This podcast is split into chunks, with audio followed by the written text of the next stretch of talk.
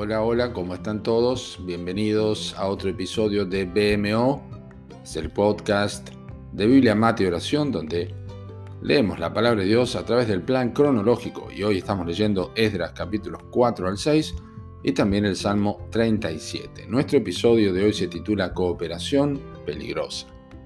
Así dice nuestro texto que vamos a usar para basar nuestra meditación oyendo los enemigos de Judá y de Benjamín que los venidos de la cautividad edificaban el templo de Jehová Dios de Israel, vinieron a Zorobabel y a los jefes de casas paternas y les dijeron, edificaremos con vosotros, porque como vosotros buscamos a vuestro Dios, y a él ofrecemos sacrificios desde los días de Sargadón, rey de Asiria, que nos hizo venir aquí.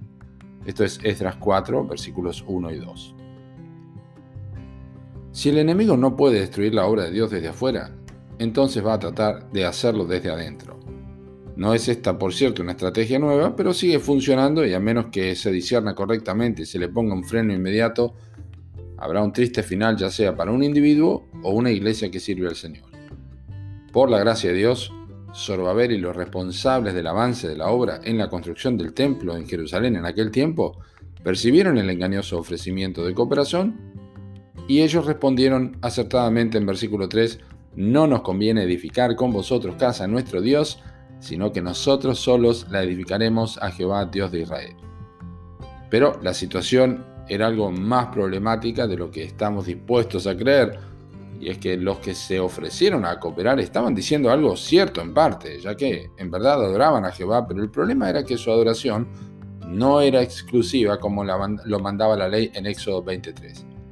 Y entonces Zorobabel entendió que relacionarse con personas que tenían falta de compromiso a la palabra de Dios revelada, lo único que iba a lograr es corromper la fidelidad de aquellos que buscaban obedecer de verdad a Dios.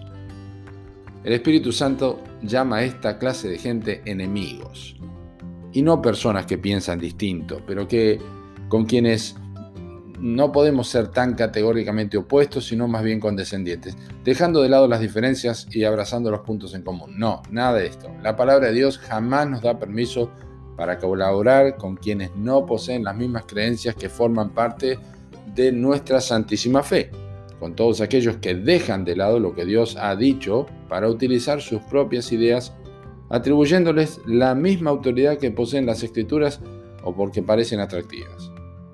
Es esta una posición molesta para el mundo, inclusive para otros que igual que tu vida, se están proclamando cristianos, pero que no consideran la palabra de Dios como la única autoridad aceptable como guía para sus vidas. No les agrada que haya otros que constantemente se remiten a la Biblia para definir qué es lo que está bien y qué es lo que está mal. Les molesta que no admitan cooperación.